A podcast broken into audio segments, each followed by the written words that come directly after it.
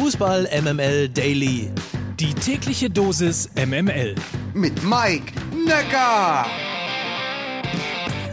Einen wunderschönen guten Morgen wünsche ich doch. Heute ist Dienstag, der 28. September. Das hier ist Fußball MML Daily. Ihr wisst ja, das ist euer täglich subjektiv ausgesuchter News Service aus dem Hause Fußball MML. Die heutige Folge wird präsentiert von der Coro Drogerie.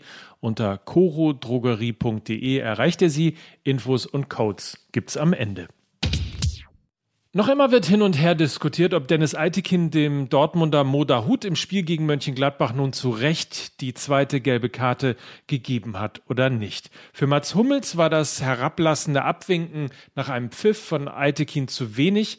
Dem Schiedsrichter selbst fehlte im Topspiel am Samstag im Borussia Park der Respekt, weshalb er sich zu dem aus der zweiten gelben Karte resultierenden Platzverweis gezwungen sah.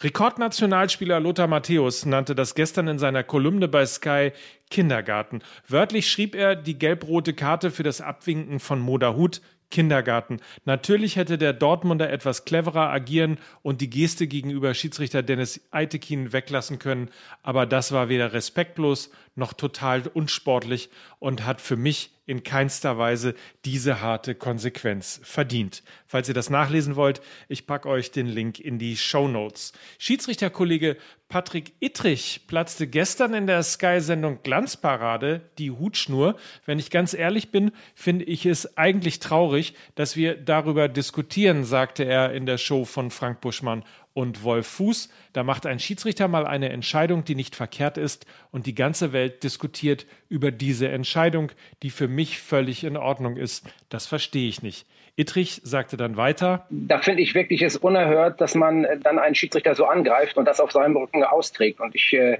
äh bin immer schon dafür, da habt immer schon dafür geworben, Respekt zu zeigen. Und ich, wie du schon sagte, es gibt da nicht um Welpenschutz und so. Wir halten auch was aus aber wir sind trotzdem alleine. Mhm. Und ähm, wenn irgendjemand irgendwelche Dinge äußert, dann tut er das immer ähm, mit dem Hintergrund, ähm, irgendwas Großes im Hintergrund zu haben, ob eine Mannschaft, ein Verein, was auch immer. Aber es wird immer auf unserem Rücken ausgetragen. Und ich finde, wenn man eine Entscheidung trifft, die durchaus akzeptabel ist, wo es auch mal in die Richtung geht, der Unsportlichkeit, dann darf man das auch gerne einfach mal akzeptieren. Und deswegen bin ich, egal wer das Spiel gepfiffen hätte, ähm, bin ich immer dafür auf der Seite des Schiedsrichters, weil ich äh, das ja auch immer wieder miterlebe. Und da geht es auch um die Amateurschiedsrichter und das soll jetzt auch nicht wieder weinerlich klingen oder so, äh, weil viele sagen ja, oh, da redet er wieder von den Amateurschiedsrichtern, mhm. äh, die Armen, äh, die halten das ja schon aus. Nee, die halten es eben nicht aus. Mhm. Die halten es eben nicht aus. Was hältst die du? Die haben alle eine Vorbildfunktion.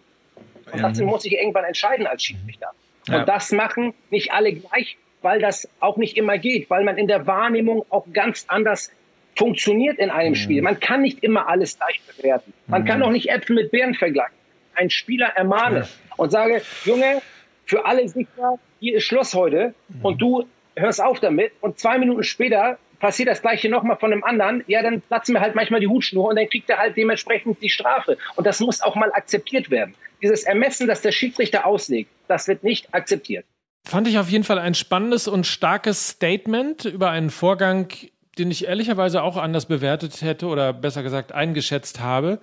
Die Diskussion geht da sicher noch ein bisschen weiter und den O-Ton packe ich euch natürlich auch zum Mitdiskutieren in die Show Notes. Florian Wirz trifft und trifft und trifft. Gerade hat er den Lukas Podolski-Rekord geknackt und zwar als jüngster Spieler, der in der Bundesliga zehn Tore geschossen hat. Schon kommen natürlich die Wechselgerüchte, Bayern soll dran sein oder auch das Ausland. Seit gestern wissen wir, was wir bei MML schon lange geahnt haben.